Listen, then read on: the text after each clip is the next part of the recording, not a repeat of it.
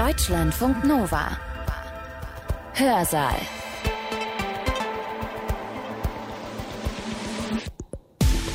Ich bin Sibylle Salewski. Schön, dass ihr da seid. Der Krieg in der Ukraine hat nicht erst im Februar 2022 angefangen. Er hat eine lange Vorgeschichte. Obwohl die russische Aggression gegen die Ukraine bereits 2014 begann, stellte der russische Großangriff von Norden, Süden und Osten auf die Ukraine, der in diesem Februar stattfand, eine historische Zäsur dar. Das können wir, glaube ich, heute schon sagen. Die Zeitenwende, die gegenwärtig in aller Munde ist, hat historische Wurzeln, die wir sehr wohl benennen können. Sie begann schleichend. Sie beruht auf historischen Entscheidungen, die teilweise Jahrzehnte zurücklegen. Sie geschah eben nicht abrupt im Februar 2022. Der autoritäre Umbau begann nicht mit Putin. Putin setzte ihn nur fort und hat ihn dieses Jahr so weit getrieben, dass wir uns fragen sollten, ob wir nicht vom Totalitarismus des 21. Jahrhunderts sprechen müssen. Totalitarismus, das ist politischer Extremismus. Ein totalitäres Regime ist ein Regime, das eine in sich geschlossene Weltanschauung vertritt. Und zwar eine Weltanschauung, die rationaler Kritik nicht mehr zugänglich ist. So kann man es zum Beispiel auf der Seite der Bundeszentrale für politische Bildung nachlesen. Warum er glaubt, dass Russland dieser Definition eines totalitären Staates mittlerweile doch sehr nahe kommt, das erklärt der Historiker Jan Klaas Behrens heute bei uns im Hörsaal. Wir sollten uns nichts vormachen, sagt Jan-Klaas Behrens. Der Angriff Russlands auf die Ukraine im Februar 2022, der kam nicht aus dem Nichts, sondern der hat eine Vorgeschichte und diese Vorgeschichte geht vor allem in die 1990er Jahre zurück. Denn schon seit 1993, sagt Behrens, hat in Russland ein Umbau des Staates hin in Richtung eines autoritären Regimes stattgefunden. Und Putin hat diesen Ausbau fortgesetzt und auf die Spitze getrieben. Jan-Klaas Behrens ist Historiker und er forscht zu Diktaturen und den Entwicklungen in Osteuropa. Er ist Professor an der Europa-Universität Viadrina und zwar erst seit kurzem, denn der Vortrag, den ihr gleich hört, der ist seine Antrittsvorlesung. Er hat den Titel Das Ende der postsowjetischen Epoche oder die Bedeutung der 1990er Jahre für das 21. Jahrhundert. Er hat diesen Vortrag am 16. Mai 2022 gehalten, und zwar an der Europa-Universität Viadrina in Frankfurt an der Oder. Die Entscheidung, worüber ich heute spreche, wurde mir gewissermaßen am 24. Februar dieses Jahres aus der Hand genommen. Da ich mich in den vergangenen Jahren mit der postsowjetischen Zeit und auch mit Krieg und Gewalt in der modernen Geschichte der Sowjetunion und Russlands beschäftigt habe, spürte ich nach Kriegsbeginn gewissermaßen eine Verpflichtung, heute den Versuch zu unternehmen, das Geschehen unserer Tage historisch ein Stück weit zu verorten. Das fällt mir schwer, da besonders in den ersten Tagen und Wochen des Krieges die persönliche Betroffenheit und auch die Sorge um die Freundinnen und Freunde in der Ukraine alles andere überwog. Als jemand, der in den 90er Jahren in Russland studiert hat und das Land danach jährlich besuchte, gab es außerdem eine Art von Trennungsschmerz darüber, dass ein Ort, den ich trotz aller Probleme doch liebgewonnen hatte, eine solch toxische Entwicklung zurück zu Diktatur und aggressiver Macht genommen hat. Umso größer ist die Herausforderung, aus akademischer Perspektive vielleicht wenigstens einige Beobachtungen zu bündeln und versuchen, sie heute hier für Sie zu Thesen zu verdichten. Obwohl die russische Aggression gegen die Ukraine bereits 2014 begann, stellte der russische Großangriff von Norden, Süden und Osten auf die Ukraine, der in diesem Februar stattfand, eine historische Zäsur dar. Das können wir, glaube ich, heute schon sagen.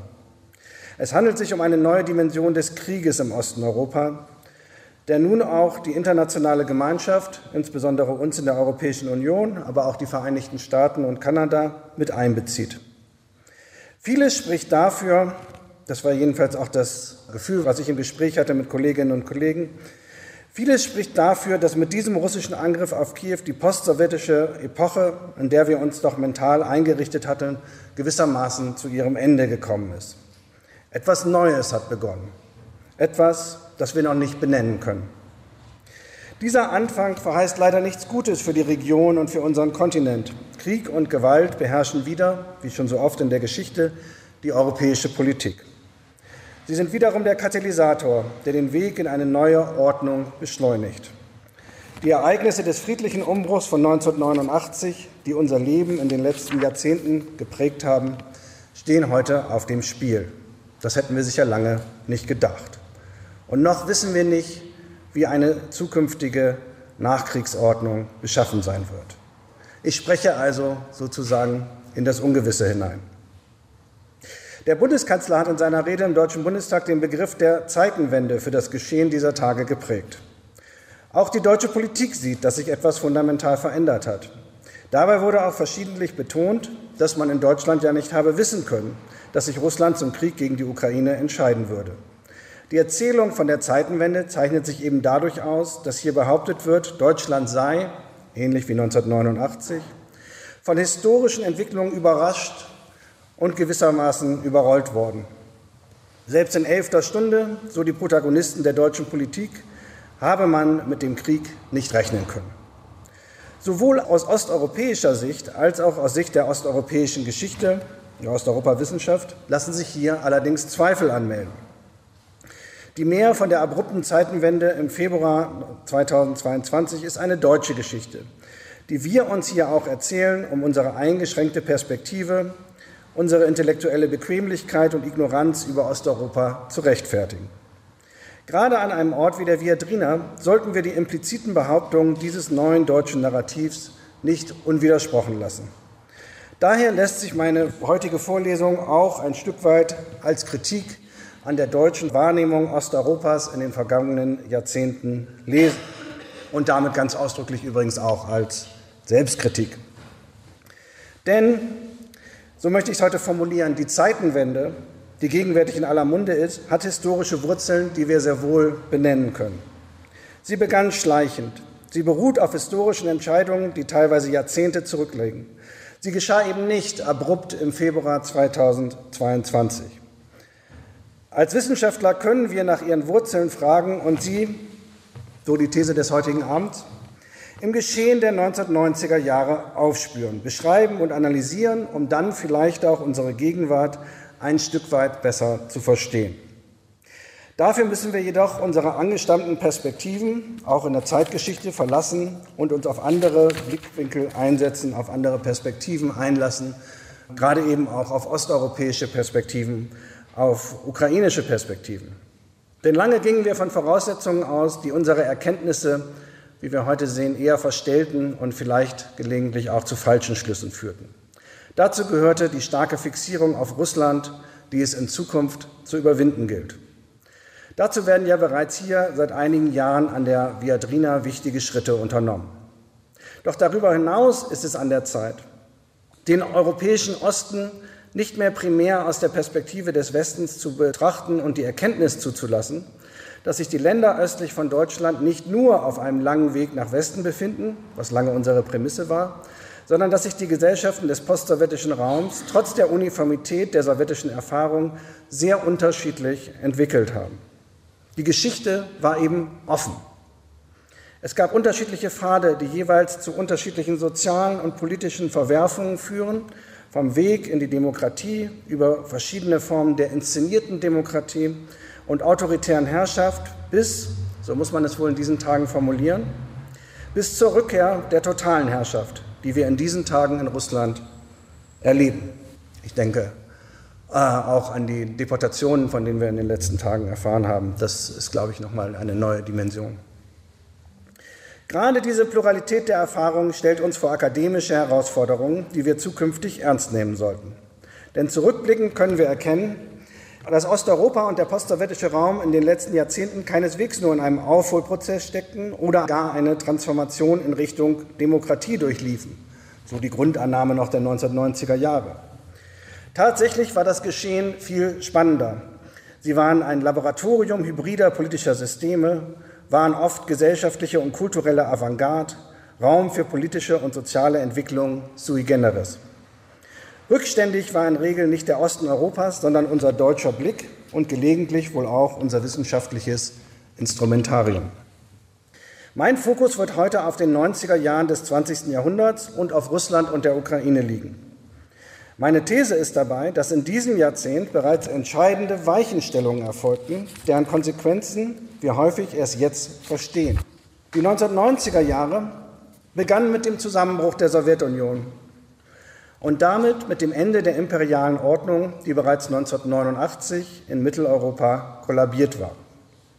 Der Abschied von Jalta, so lautete der damalige Konsens, würde nun im Osten Europas den Weg zu Freiheit, Pluralismus und Wohlstand ebnen. Sie kennen das Bild des alternativlosen liberalen Endes der Geschichte. Diese Annahme erwies sich in der Rückschau als falsch. Tatsächlich war die historische Situation der 90er Jahre, wie wir nun wissen, weit offener, als es die Zeitgenossen selbst annahmen. Doch bleiben wir zunächst noch kurz beim Jahr 1991, denn ich bin der Meinung, dass hier häufig bereits die Missverständnisse begannen. Zeitgenössisch aber auch in der wissenschaftlichen Literatur, denken Sie etwa an Stephen Kotkins Armageddon Averted, ein Buch, das im Jahr 2001 erschien, wurde das im historischen Vergleich friedliche Ende der UdSSR stets betont. Es schien sich beim Zusammenbruch der Sowjetunion um einen Ausnahmefall zu handeln. Ein Imperium, das ohne verheerende Kriege und Massengewalt zerfiel. In der öffentlichen Wahrnehmung gehörten deshalb auch die Daten 1989 und 1991 für lange Zeit in einen direkten Zusammenhang, obwohl sich das Geschehen dieser Jahre bei genauer Betrachtung signifikant unterscheidet. Der Umbruch von 1989, der Weg in die friedliche Revolution war von der polnischen Innovation, eine europäische Erfolgsgeschichte, wie man betonen kann, des runden Tisches geprägt. In Polen und Ostmitteleuropa ging es darum, dass sich die kommunistischen Herrscher und die unterworfene Gesellschaft auf einen Kompromiss verständigten, auf eine Teilung der Macht, die aber letztendlich das Ende der kommunistischen Diktatur besiegelte. Dieser in Polen begonnene Prozess des zivilen Umbruchs erfasste dann auch, Sie wissen es, die DDR, die Tschechoslowakei, Rumänien oder Bulgarien. Und bereits in Rumänien erlebten wir einen blutigen Putsch und keinen runden Tisch der nämlich immer voraussetzt, dass beide Seiten tatsächlich zivil miteinander ins Gespräch kommen wollen. In Abgrenzung zur Geschichte von 1989 kann an einer friedlichen Revolution auf sowjetischem Boden allenfalls im Baltikum die Rede sein. In den drei baltischen Republiken entwickelte sich tatsächlich eine Zivilgesellschaft, die ihre politischen Rechte einforderte, historisches Unrecht benannte und ein klares Ziel formulierte. Den Weg zurück zur Souveränität, den Weg nach Europa den Weg in eine liberale Gesellschaft. Wenigstens in Ansätzen existierte ein solcher Aufbruch auch in der Ukraine in Form der nationalen Bewegung Ruch. In Russland hingegen beteiligte sich die liberale Intelligenzia seit Glasnost zwar an der politischen, intellektuellen, auch historischen Debatte, bis auf wenige Ausnahmen allerdings ohne die Ambition, und das scheint mir wichtig zu sein, selbst an die Macht zu kommen. Mit dem Tod von Andrei Sacharow hatte die liberale Opposition in Moskau außerdem bereits im Dezember 1989 ihre wichtigste Galionsfigur verloren. So gab es eben keinen russischen Wałęsa, Havel oder Landsbergis. Es gab nach dem Ende des Kommunismus Boris Jelzin, Alexander Ruzkoy oder Gennady Suganov, allersamt Repräsentanten des alten Regimes. Der imperiale Kollaps des Jahres 1991 war eben kein Ergebnis einer friedlichen Revolution, sondern das Resultat eines Machtkampfes innerhalb der sowjetischen Eliten. Dabei standen sich im Sommer dieses Jahres der KGB mit Wladimir Krutschkow, der Machthaber Michail Gorbatschow und sein Herausforderer Boris Jelzin gegenüber. Allesamt Männer aus dem Apparat.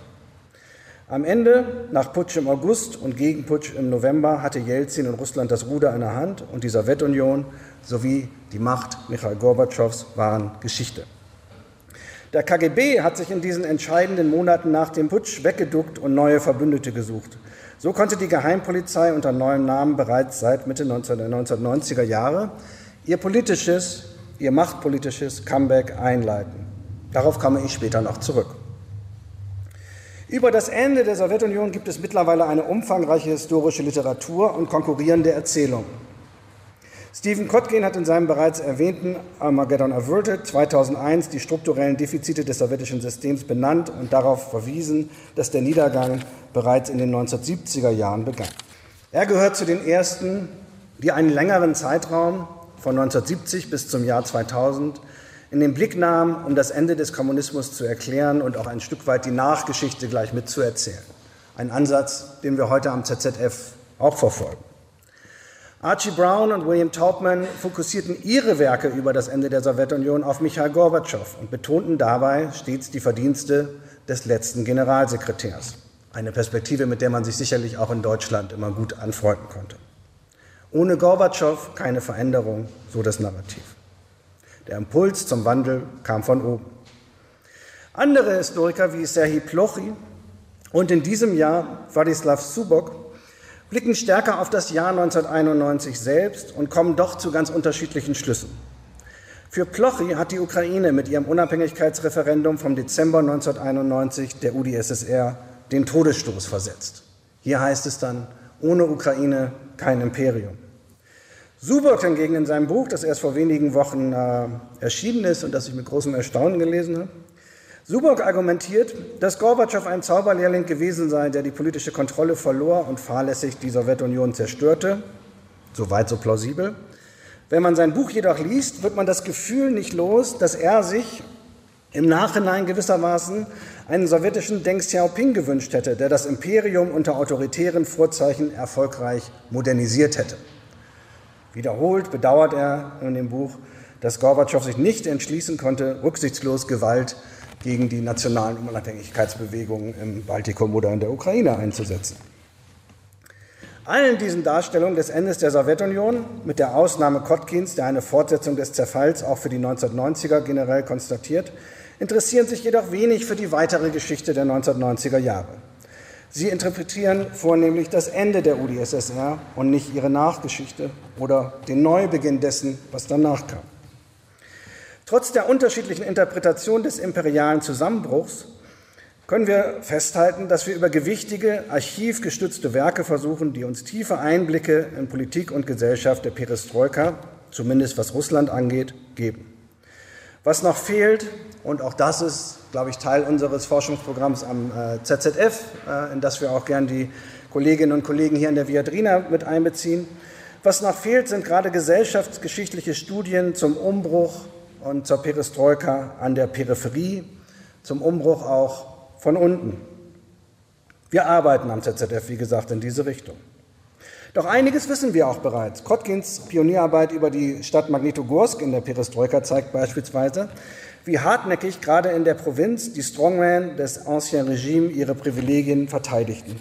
Das Ende der stalinistischen Strukturen kam keineswegs über Nacht. Sie waren und sind hartnäckig und ihre Verteidiger weit mächtiger als ursprünglich angenommen. Das bestätigte sich auch nochmal nach dem Ende der UdSSR. Für Historikerinnen und Historiker, die über 1991 hinausdenken und forschen, tun sich außerdem neue methodische Probleme auf.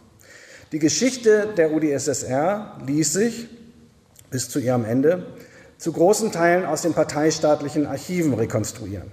Für ihre letzten Jahre kam vielleicht noch der Samistat hinzu, die zunehmend freieren Medien, oder die Interviews der Oral History. Für die 1990er Jahre, und das merken wir gerade äh, bei unseren Forschungsarbeiten äh, in Potsdam, für die 1990er Jahre dagegen sieht die Lage ganz anders aus, gewissermaßen vor allen Dingen unübersichtlicher. Denn bis heute müssen wir ohne den Zugang zu offiziellen Archiven die Geschichte der 1990er Jahre schreiben. Ja, das gilt insbesondere für Russland, aber äh, in der Regel auch für alle anderen äh, postsowjetischen Staaten. Dies erfordert eine neue Herangehensweise. Zwar stehen uns eine Vielzahl neuer Quellen, von den entfesselten Medien bis zum Internet und seit den 2000er Jahren den sozialen Netzwerken zur Verfügung, die wiederum eine eigene Herausforderung für die Forschung bedeuten. Neues Material muss gesichtet und kategorisiert werden. Die Arbeit über die 1990er Jahre erfordert andere Forschungsstrategien als das Durchforsten der Parteiarchive das war gewisserweise das, was meine Generation in den 1990er Jahren gemacht hat, das wir so lange kannten. Wir müssen uns auf neue Quellen einlassen und damit aber auch mit den neuen Quellen, so denke ich, unsere Prioritäten ganz neu bestimmen. Gerade diese zeithistorische Forschung zu den 1990er Jahren voranzutreiben, erscheint mir aus mehreren Gründen eine zwingende Notwendigkeit. Sie eröffnet, das habe ich bereits betont, ein besseres Verständnis der Gegenwart und damit auch letztlich auf den Konflikt äh, und den russischen Krieg gegen die Ukraine. Und Die damit verbundene Frage, wie sich zwei Gesellschaften, die sich 1991 stark ähnelten, in den vergangenen drei Jahrzehnten derartig unterschiedlich entwickeln konnten. Und ähm, auch ich muss sagen, dass ich das in den 1990er Jahren nicht gesehen habe und Kiew, als ich das erste Mal, glaube ich, 94 oder 95 da war, doch für eine etwas südlichere, aber doch sehr russische Stadt äh, gehalten habe. Und ähm, diese Differenzen, die heute so sichtbar sind, wenig gespürt habe. Frage ist natürlich, waren sie schon da oder hatten wir den falschen Blick? Es fehlt uns noch eine griffige Formel. Danach sollten wir suchen, denke ich um die Wege aus der Sowjetunion zu beschreiben. Mindestens ebenso wichtig ist jedoch die offensive Auseinandersetzung mit den Mythen über die 1990er Jahre. Ja, während wir viel Wissen haben, glaube ich, über das Ende der Sowjetunion, gibt es viele auch sehr wirkungsmächtige Mythen über die 1990er Jahre, die insbesondere, aber nicht exklusiv von Russland verbreitet werden. Und damit meine ich jetzt die russischen Staatsmedien. Dazu zählt natürlich die berühmte Kontroverse um die Aufnahme neuer Mitglieder in die NATO, Stichwort NATO-Osterweiterung. Auch ja ein sehr aktuelles Thema, wenn man auf Schweden und Finnland schaut in diesen Tagen, aber auch eben ein Thema der 1990er Jahre. Aber auch die Behauptung, der Westen habe letztlich die UdSSR zerstört oder Russland gezielt schwächen wollen.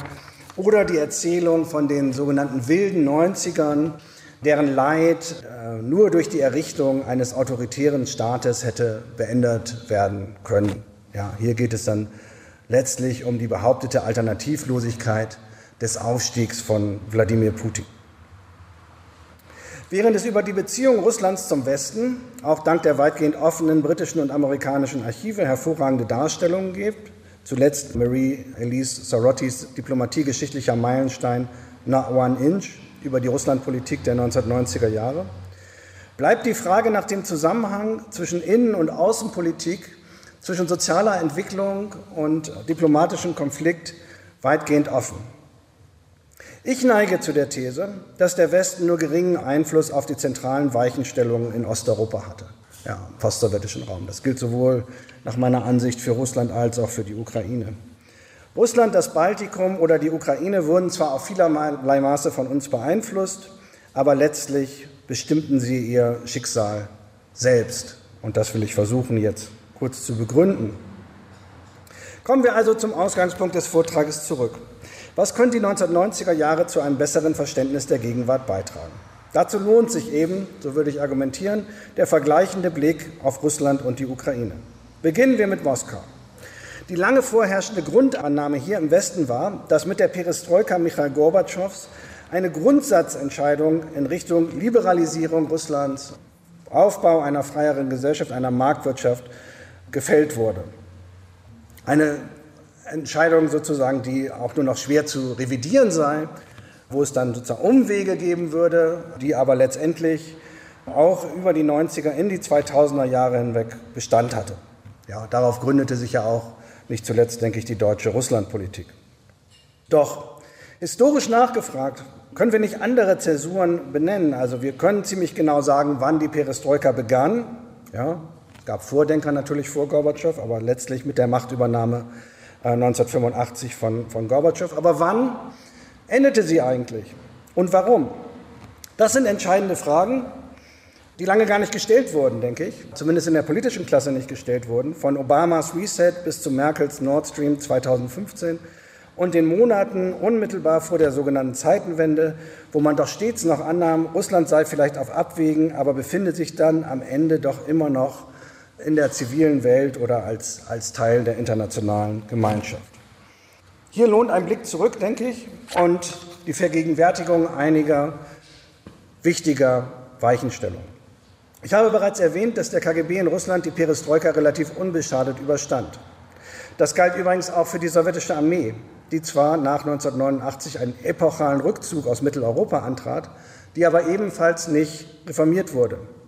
Im Gegenteil, in ihren Reihen und teilweise dann auch in den Reihen der russischen Politik machten eben diejenigen Karriere, die sich in dem extrem gewalttätigen Krieg in Afghanistan ausgezeichnet hatten. Damit blieben in Russland Unterschied zu den Staaten Ostmitteleuropas oder eben auch äh, Ostdeutschlands, zwei Säulen der leninschen Diktatur dauerhaft erhalten. Die Geheimpolizei und die Armee. Während Gorbatschow die Staatspartei abwickelte, die als eisernes Band das Imperium zusammenhielt, hat er diese beiden anderen Fundamente der Repression kaum angerührt. Auch unter seinem Nachfolger Jelzin kam es hier zu keiner grundlegenden Veränderung. Jelzin wertete die russische Armee als Faktor im innenpolitischen Machtkampf sogar noch auf. Denn im Konflikt zwischen Parlament, oberster Sowjet und Präsident setzte der russische Präsident eben nicht auf einen runden Tisch nach polnischem Vorbild, sondern auf militärische Gewalt. Der Einsatz von Panzern in Moskau im Oktober 1993 bedeutete dann, so meine These, auch die erste große Zäsur und damals wahrscheinlich unterschätzte Zäsur der postsowjetischen Geschichte. Denn ich würde vorschlagen, hier endete die Geschichte des zivilen Wandels staatlicher Strukturen. Es gab noch zivilen Wandel natürlich weiter in der Gesellschaft, aber nicht mehr auf der Ebene der politischen Macht. Jelzin und seine Entourage entschieden sich für die Gewalt und gegen die demokratische Politik des Kompromisses. Militärische Macht ebnete den Weg so zurück zur Autokratie, den Boris Jelzin sich anschließend in einer neuen Verfassung festschreiben ließ. So begann bereits 1993 die Konsolidierung des Autoritären in Russland. Es handelte sich um die erste weitreichende Entscheidung dieses Jahrzehnts. Eine Parlamentarisierung des politischen Systems, eine Gewaltenteilung, wie angedacht zumindest unter Gorbatschow, würde es nicht geben. Die Staatsgewalt, ganz im Wortsinne, hauste wieder im Kreml. Die Gewalt des Oktober 1993 blieb kein Ausnahmefall. Im Gegenteil, die Panzer in Moskau normalisierten militärische Gewalt als Mittel der Politik und ebneten den Weg in den ersten Tschetschenienkrieg. Wieder ein Ereignis, was im Westen zwar wahrgenommen, aber vielleicht nicht in seiner ganzen Dimension begriffen wurde. Dieser Krieg im Kaukasus bedeutete, dass zum ersten Mal seit Stalins Zeiten Massengewalt auch gegen Zivilisten eingesetzt wurde. Es kam zur Zerstörung ganzer Städte, am prominentesten der Hauptstadt Grosny, zu Geiselnahmen und zur Deportation von Zivilisten, zu Terror gegen die einheimische Bevölkerung in Grosny. Ganz gleich übrigens, ob es sich um Russen oder Tschetschenen handelte.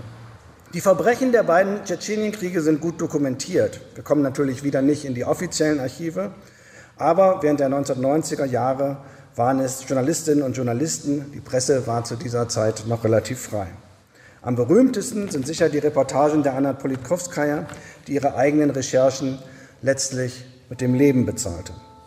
Politkovskaya stellte damals die Fragen, die uns auch heute beschäftigen. Zitat: Was sind sie, diese Soldaten und Offiziere, die tagtäglich in Tschetschenien morden, plündern, foltern und vergewaltigen?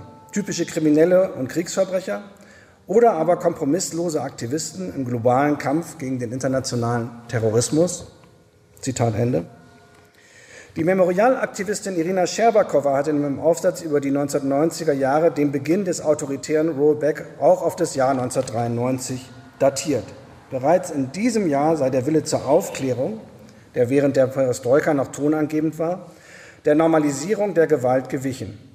Zehn Jahre später sprach Anna Politkovskaya wiederum von den pathogenen Zügen der russischen Gesellschaft, von der Kontinuität der Repression.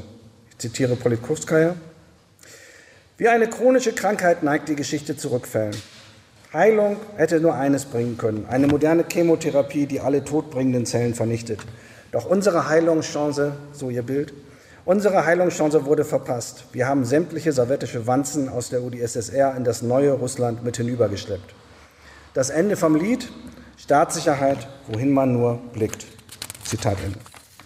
Die Schilderungen der Gewalt gegen Zivilisten, die Politkovskaya aus Tschetschenien präsentierte, sind eine nur schwer zu ertragende Lektüre.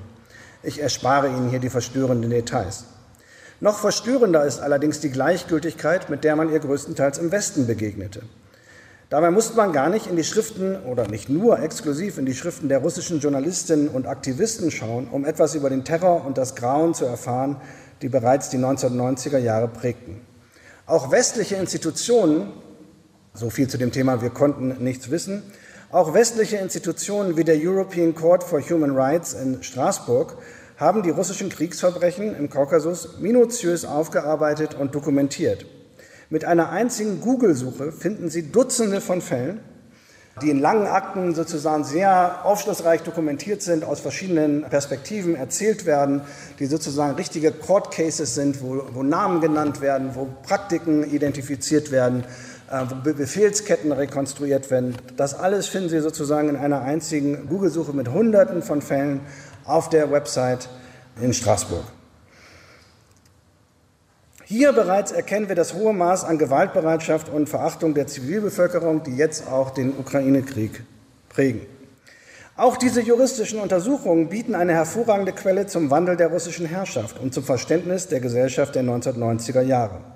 Denn heute zeigt sich, Tschetschenien war nicht der Ausnahmefall, sondern ein Laboratorium der Gewalt. Was dort in den 1990er Jahren ausprobiert wurde, hat sich mittlerweile an anderen Orten wiederholt.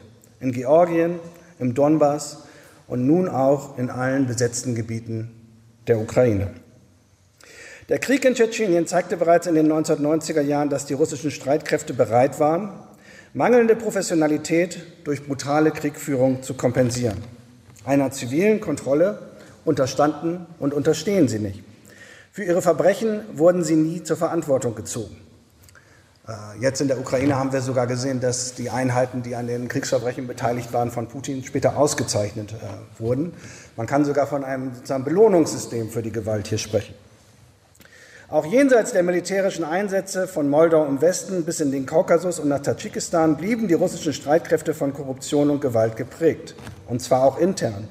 Die Rekruten jedes neuen Jahrgangs werden rituell misshandelt, zahlreiche Selbstmorde verdeutlichen, wie unerträglich die Lage Wehrpflichtiger häufig ist. Die Verpflegung gilt als schlecht und jenseits der Eliteeinheiten bleibt die Ausbildung unzureichend. Das bedeutet auch die Ausbildung sozusagen im, im Hinblick auf das Völkerrecht und auf das, was sozusagen legitim ist an, militärischer Gewalt, äh, an militärischem Gewalteinsatz und was nicht legitim ist. Zahlreiche Waffensysteme waren nicht nur veraltet, sondern häufig nicht funktionsfähig.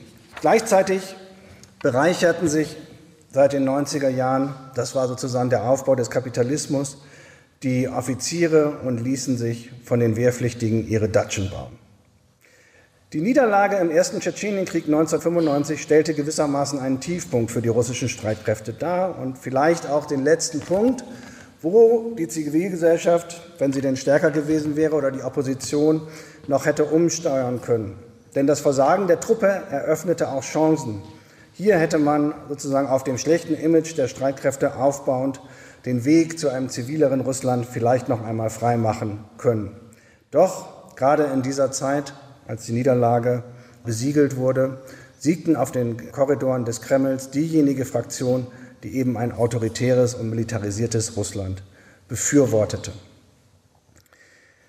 Neben dem Weg in die Gewalt wären noch andere Faktoren zu benennen, die in den 1990er Jahren die russische Politik und Gesellschaft entscheidend bestimmt haben. Dazu zählt, wie schon erwähnt, die mangelnde Reform der Geheimpolizei, die weiterhin eine Säule der russischen Staatlichkeit blieb. Mit Jewgeni Primakov wurde bereits 1996 ein Vertreter der Geheimdienste zunächst Außenminister und dann 1998 zum Premierminister berufen. Er wurde zum Gesicht der autoritären Konsolidierung, die in der zweiten Hälfte der 1990er Jahre stattfand.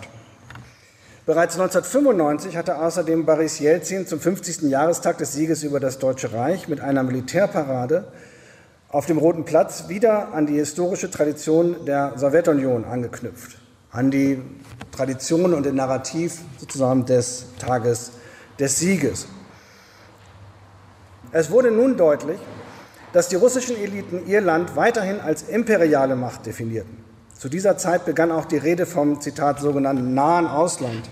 So nannte man nun die Moskauer Einflusszone, die man sich sozusagen selber äh, zuschrub. Und ähm, diese sozusagen Imperialität war von nun an deutlich wichtiger oder hatte Priorität gegenüber jeder Form von zivilen Nation Building. Im Jahr darauf wurde dann auch noch das Ergebnis der Präsidentschaftswahl manipuliert, um die Wiederwahl Boris Jelzins zu garantieren. Damit endete die politische Demokratisierung, bevor sie richtig begonnen hatte. Denn 1996 wurde damit der russischen Gesellschaft signalisiert, die Bürger können einen kranken und unfähigen Präsidenten nicht abwählen. Oder anders ausgedrückt, wer souverän ist, bestimmt der Kreml. Die Rückkehr des imperialen Diskurses und die Wahlfälschung verdeutlichen, dass sich Russland bereits Mitte der 1990er Jahre nicht mehr auf dem Weg der Liberalisierung befand. Im Gegenteil, die autoritäre Konsolidierung gewann jedes Jahr weiter an Fahrt und stand im Zeichen einer Verbindung von Repression nach innen und Aggression nach außen. In diesem Sinne lässt sich dann die Auswahl des KGB-Manns Wladimir Putin zum neuen Präsidenten im Jahr 1999 als Resultat der Weichenstellung der 1990er Jahre verstehen. Dass er als erste Amtshandlung den Krieg in Tschetschenien fortführte, passte ins Bild. Doch der autoritäre Umbau, so meine These, der autoritäre Umbau begann eben nicht mit Putin. Putin setzte ihn nur fort und hat ihn dieses Jahr so weit getrieben, dass wir uns fragen sollten, ob wir nicht vom Totalitarismus des 21. Jahrhunderts sprechen müssen. Doch die 1990er Jahre kannten nicht nur den Weg zurück in die Diktatur. Die historische Situation war, wie eingangs betont, offen. Dass der Weg in die Freiheit mitunter recht unspektakulär ist, zeigen die ukrainischen Präsidentschaftswahlen des Jahres 1994. Ja, und äh, das ist vielleicht eine eher vergessene äh, Weichenstellung äh, der 1990er Jahre, der man damals wenig Aufmerksamkeit geschenkt hat, ähm, weil sie gerade so unspektakulär waren, aber die im Nachhinein vielleicht auch viel mehr Aufmerksamkeit verdient hätte. Damals trat der Amtsinhaber und erste Präsident der Ukraine, Leonid Kravtschuk, gegen seinen Herausforderer Leonid Kutschma an. Leonid gegen Leonid, haben Sie damals vielleicht, manche erinnern sich daran. Beide Politiker waren Teile des alten sowjetischen Establishments und sicher keine Vorbilder an Transparenz oder gar demokratischer Gesinnung. Sie waren äh, eher paternalistische Typen, wenn man so sagen will. Ihr Wahlprogramm unterschied sich kaum und beide machten populistische Versprechungen, um die Bürgerinnen und Bürger auf ihre Seite zu ziehen. Kutschma wurde außerdem von den damals in der Ukraine noch sehr einflussreichen russischen Staatsmedien, Fernsehen Astan-Kino, unterstützt. Ein frühes Beispiel für Moskauer Einmischung in die inneren Angelegenheiten der Ukraine. Insgesamt könnte man meinen, dass diese Wahlen im Juni 1994 eine unspektakuläre postsowjetische Angelegenheit waren. Der Economist schrieb in einer Analyse mit britischem Understatement, Zitat, Ukrainians are trying to decide not who would be the best president, but who would be the least bad. Das war eine Woche vor der Wahl und durchaus zutreffend, denke ich. Und Leonid Kutschma sollte nach seinem Sieg während seiner Amtszeit ähm, auch weiterhin keinen Hehl aus seiner autoritären Gesinnung äh, machen. Über die einzelnen Skandale während seiner Zeit an der Macht brauchen wir hier nicht zu sprechen. Dennoch möchte ich hier, ähm, um langsam das Ende meines Vortrags einzuleiten, Dennoch möchte ich hier argumentieren, dass es sich bei der ukrainischen Präsidentschaftswahl von 1994 um einen häufig übersehenen Meilenstein in der Geschichte der 1990er Jahre handelt. Warum? Denn hier in der Ukraine wurde trotz der bescheidenen Qualität des politischen Personals die politische Gärung und der Streit über die Zukunft der eigenen Gesellschaft, über den Charakter des eigenen Staates zugelassen. Die großen Themen des Jahres 1994 lauteten bereits, kann man sagen, ist die Ukraine europäisch oder eurasisch? Soll sie angebunden werden an Europa oder Russland? In Kiew wurde der Diskurs eben nicht stillgestellt wie in Moskau. Hier wurden in der politischen Auseinandersetzung, so würde ich argumentieren, ja, hier wurden in diesen politischen Auseinandersetzungen Untertanen zu Bürger, die nun ihr Schicksal selbst bestimmen konnten. Nur drei Jahre nach dem Ende der Sowjetunion war in der Ukraine ein friedlicher Machtwechsel möglich. Dies ist, wenn wir wieder vergleichend argumentieren, dies ist in Russland immer noch ein Ding der Unmöglichkeit. Ja, das russische politische System kennt keinen Mechanismus des friedlichen Machtwechsels. Man kann sicher im Rückblick argumentieren, dass mit Leonid Kutschma der falsche Mann an die Macht kam. Doch es erscheint mir wesentlich wichtiger, dass hier ein Beispiel gesetzt wurde, das die Ukraine zeigte, dass demokratische Entscheidungen und Machtwechsel in einer der drei großen früheren Sowjetrepubliken möglich waren. So entstand langsam und mit Rückschlägen eben jene gesellschaftlichen Strukturen, die es dem Land heute erlauben, sich erfolgreich gegen Russland zu behaupten. Leider fand dieser Weg der Ukraine in Deutschland und auch im Westen kaum Beachtung. Die Fixierung auf Russland blieb stärker. Die Ukraine blieb, wie Karl Schlögel so schön Anfang des Monats bei seiner Römerberg-Rede formulierte, eine Terra incognita. Sie blieb für uns, ich zitiere Schlögel, Hinterhof des Reiches, ewig unter Nationalismus und Antisemitismus Generalverdacht, den man sich deshalb erlauben kann, weil man keine Ahnung von der ukrainischen Geschichte hat. Zitat Ende. Dies zu ändern, unseren Blick zu weiten, den interessanten Geschichten jenseits des imperialen Zentrums nachzuspüren, das sollte zukünftig unser Anspruch hier an der Viadrina sein. Denn nur so kann es gelingen, dass wir Osteuropa besser verstehen und auch, so denke ich, seiner Komplexität besser gerecht werden. Dabei werde ich persönlich weiter die Spannung zwischen Gewalt und Zivilität ins Zentrum meiner eigenen Forschung stellen. Ich komme zum Schluss. Heute Abend ging es mir darum, über die Offenheit der Geschichte der 1990er Jahre und ihre Konsequenzen für unsere Gegenwart zu sprechen. Der Krieg gegen die Ukraine stellt uns vor die Aufgabe, die unterschiedlichen Wege aus der Diktatur, aber auch die Wege in die Diktatur neu zu denken. Dabei kommt, dies habe ich versucht zu zeigen, den Erfahrungen und den Entscheidungen der 1990er Jahre nach meiner Ansicht ein besonderes Gewicht zu. Dabei verdichtet sich der Eindruck, dass insbesondere folgende Grundsatzentscheidungen von herausragender Bedeutung waren. Und die werde ich abschließend Ihnen noch einmal kurz aufzählen und dann kommen wir zum gemütlichen Teil des Abends. Also, dabei verdichtet sich der Eindruck, dass folgende Grundsatzentscheidungen von herausragender Bedeutung waren. Erstens, was geschah mit dem Staat Lenins? Ja, ähm, in meinem Modell des Staates Lenins sozusagen ruht die Macht in der kommunistischen Diktatur auf drei Säulen. Die Partei, die Geheimpolizei und die Armee. Und äh, wir sehen sozusagen in den verschiedenen Staaten Ostmitteleuropas, aber auch im postsowjetischen Raum verschiedene Modelle des Umgangs damit. Ja, am prominentesten natürlich hier in Ostdeutschland mit der Einrichtung der Gaukbehörde, die frühe Öffnung der Akten und die Auflösung der Staatssicherheit. Und diesen Weg gehen dann ja nach und nach auch die Staaten Ostmitteleuropas, das Baltikum und schließlich eben auch die Ukraine. Der Unterschied, sozusagen ein gewichtiger Unterschied zwischen der Ukraine und Russland ist heute auch, dass man in Kiew im KGB-Archiv arbeiten kann und in Moskau nicht. Und ich glaube, dass da sozusagen in diesen Grundsatzstrukturen schon in den 1990er Jahren ganz wichtige Entscheidungen getroffen wurden oder eben nicht getroffen wurden. Und was wir heute erleben in Russland, in Putins Russland, ist auch eine Konsequenz der Entscheidung, die schon früh unter Jelzin getroffen wurde, den KGB nicht anzutasten, die Armee nicht anzutasten, sie sogar aufzuwerten. Und sie bleiben sozusagen im Kern der russischen äh, Staatlichkeit als Machtzentren erhalten und eben haben auch diese Gewaltkultur, ähm, die ich versucht habe, Ihnen äh, näher zu bringen, sozusagen relativ ungebrochen aus der sowjetischen in die postsowjetische Zeit übernommen. Ja, das alleine ist interessant, glaube ich, bei den 15 verschiedenen Sowjetrepubliken sich mal anzuschauen, was geschieht mit diesen Strukturen der leninschen Diktatur in vergleichender Perspektive. Da werden wir natürlich feststellen, dass es in den 1990er Jahren auch noch viel schlimmere Fälle als Russland gibt, wenn Sie über Turkmenistan oder so reden oder über Usbekistan. Dann ist natürlich die Frage, ob der Totalitarismus des 21. Jahrhunderts, so wie ich ihn vorhin genannt habe, nicht eigentlich auch schon in den 90er Jahren vielleicht in Turkmenistan beginnt, aber auch auch dort haben wir natürlich stärker auf die größeren Länder geschaut und weniger auf diese kleinen äh, Laboratorien des Autoritären und Totalitären, die man da in Zentralasien auch finden konnte. Zweiter Punkt. Gewalt und Zivilität, sozusagen die frühe Zäsur von 1993. Ich glaube nicht, dass Russland sich eigentlich von diesem Gewalteinsatz, für den Boris Jelzin sich im Oktober 1993 entschieden hat, erholt hat.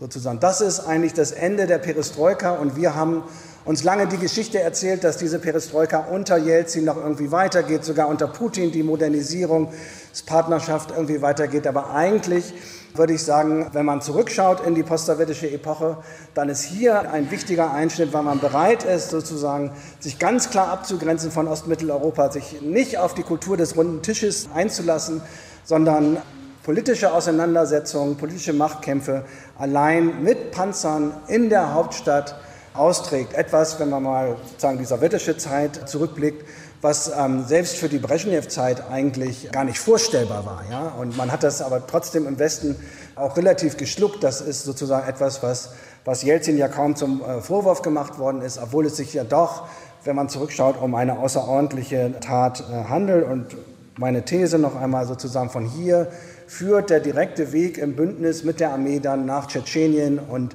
in die Massengewalt und äh, diese Form von, von Gewalt, die wir jetzt sozusagen auch in der Ukraine erleben, die haben wir natürlich in Grosny schon in den 1990er und dann auch im zweiten Tschetschenienkrieg in den 2000er Jahren erlebt. Und es ist natürlich kein eine Überraschung, dass sich die sogenannten Kadyrovze, die ja ein originäres Produkt dieser Kriege in Tschetschenien sind, heute durch besondere Grausamkeit in der Ukraine auszeichnen. Tschetschenien war hier das äh, Laboratorium, in dem äh, sozusagen diese neuen Gewaltformen entstanden sind und in dem diese Akteure sozusagen auch groß geworden sind, die heute eine ganz wichtige Rolle spielen im russischen Staatswesen. Ja. Äh, Russland selbst wurde sozusagen tschetschenisiert ein Stück weit durch den äh, Tschetschenienkrieg. Dritter Punkt, Nation oder Imperium. Es gibt einen Punkt in den Jelzin-Memoiren, die er wahrscheinlich nicht selbst geschrieben hat, aber irgendjemand hat ihm das da reingeschrieben, wo er sagt, wir müssen, äh, wo er sagt, also in diesen Tagebüchern, wo er sagt 1991, Zitat, wir müssen aufhören, Imperium zu sein und wir müssen Nation werden. Ja? Äh, und das ist aber genau der Weg, den Jelzin nicht geht. Jelzin entscheidet sich sozusagen sehr symbolisch auch, glaube ich, mit dieser Militärparade dann 1995, weil er ein Legitimationsdefizit hat, für den positiven Bezug auf die Sowjetunion und für den imperialen Blick. Und dieses Imperiale wird dann der Großmachtstatus eigentlich, der Javnost, wird eigentlich zum Angelpunkt des politischen Diskurses in Russland und ist es bis heute auch geblieben. Und damit einher geht dann auch immer die ständige Rede über die Kränkung Russlands, weil man sozusagen angeblich diesen Großmachtstatus des Landes nicht anerkenne. In der Ukraine dagegen sozusagen ist hier eine ganz andere Entscheidung gefallen. Der Weg zum Nation Building, zum zivilen Nation Building, der häufig, gerade auch hier in Deutschland, unter Nationalismusverdacht gestellt worden ist. Und da stelle ich auch die Frage, ob wir uns nicht teilweise revidieren müssen. Denn wenn wir uns heute die Ukraine ansehen, dann sehen wir, dass eben die Nation der Raum ist in der Ukraine, in dem die Demokratie gelebt wird und äh, keineswegs sozusagen dieser Staat funktionieren würde ohne den nationalen Bezugsrahmen, der aber ja durchaus sozusagen zivil definiert ist und nicht rein ethnisch. Letzter Punkt, die Selbstverständigung der Gesellschaft und insbesondere auch die Selbstverständigung der Gesellschaft über den Umgang mit der sowjetischen Geschichte. Hier glaube ich auch, dass man lange Zeit vieles, was wir in Russland gesehen haben, für Folklore gehalten hat. Äh, auch Kolleginnen und Kollegen haben den Tag des Sieges sozusagen in Moskau lange nicht äh, für das gesehen oder für das ernst genommen, was er eigentlich war, nämlich zumindest in den letzten 15 Jahren die Vorbereitung, eigentlich die Kriegsvorbereitung, die mentale und diese ständige positive Überhöhung der Sowjetunion sozusagen war doch mehr als nur postsowjetische Folklore und Mythenbildung, sondern sie ist Teil der aggressiven russischen Politik.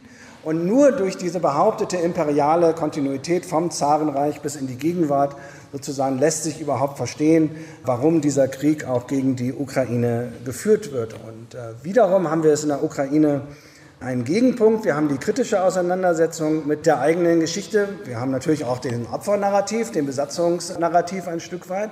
Aber wir haben vor allen Dingen den Versuch, seit den 2000er Jahren Distanz zur Sowjetunion aufzubauen. Und ich glaube sozusagen, wir müssen noch einmal darüber reden, Erfolgreiche Demokratien im postsowjetischen Raum, erfolgreich sich liberalisierende Gesellschaften sind alles Gesellschaften, die sozusagen auch diskursiv versucht haben, eine maximale Distanz zum sowjetischen aufzubauen. Und auch das ist sozusagen in Deutschland lange Zeit ein Stück weit belächelt worden. Die Besatzungsmuseen im Baltikum und so weiter. Nicht alle diese Museen waren auch von Anfang an sehr gelungen, wenn man jetzt sozusagen unsere kritisch-historische Perspektive zugrunde legt. Aber der Punkt, dass man sozusagen diese diktatorische Vergangenheit hinter sich lassen konnte und dass man hier bewusste Schnitte gesetzt hat, scheint mir doch heute entscheidend zu sein. Und da können wir sozusagen, glaube ich, in dieser Selbstverständigung über die Vergangenheit auch einen wichtigen Weichenstellung der 1990er Jahre identifizieren. Ja, im Angesicht des furchtbaren Krieges in der Ukraine einen neuen Aufbruch zu wagen, gerade auch hier an der Viadrina, neue Forschung voranzutreiben, neue Geschichten zu erzählen, die Probleme, so wie der Kollege Patnov das auch hier schon getan hat, die Probleme der deutschen Osteuropa-Forschung äh, offen zu thematisieren und dann aber auch aufzubrechen, ja, vielleicht keine Zeitenwende in der äh, Osteuropa-Forschung, aber doch eine Art kleine Reset. Das schien mir angebracht zu sein und äh, ich würde mich jedenfalls sehr freuen, wenn ich in den kommenden Jahren hier an der Viadrina und auch natürlich in Zusammenarbeit mit dem ZZF Teil eines solchen Aufbruches sein könnte der leider auch von den schlimmen Ereignissen der letzten Wochen und Monate geprägt sein wird. Die müssen wir einbeziehen. Wir können nicht mehr dieselbe Geschichte des friedlichen Wandels erzählen, die uns ähm, drei Jahrzehnte lang beschäftigt hat. Aber umso mehr sozusagen freue ich mich, an dieser schwierigen Aufgabe teilnehmen zu können und vielleicht bescheidener Teil eines kleinen Aufbruchs hier an der Viadrina selbst zu sein. Vielen Dank für Ihre Aufmerksamkeit. Das war der Historiker Jan-Klaas Behrens über die Entwicklung Russlands und Osteuropas in den 1990er Jahren. Der Vortrag, den ihr eben gehört habt, das war seine Antrittsvorlesung an der Europa-Universität Viadrina in Frankfurt an der Oder. Gehalten hat er sie am 16. Mai 2022 und der Titel der Vorlesung war Das Ende der postsowjetischen Epoche oder die Bedeutung der 1990er Jahre für das 21. Jahrhundert. Deutschlandfunk Nova Hörsaal. Jeden Sonntag neu. Auf deutschlandfunknova.de und überall, wo es Podcasts gibt. Deine Podcasts.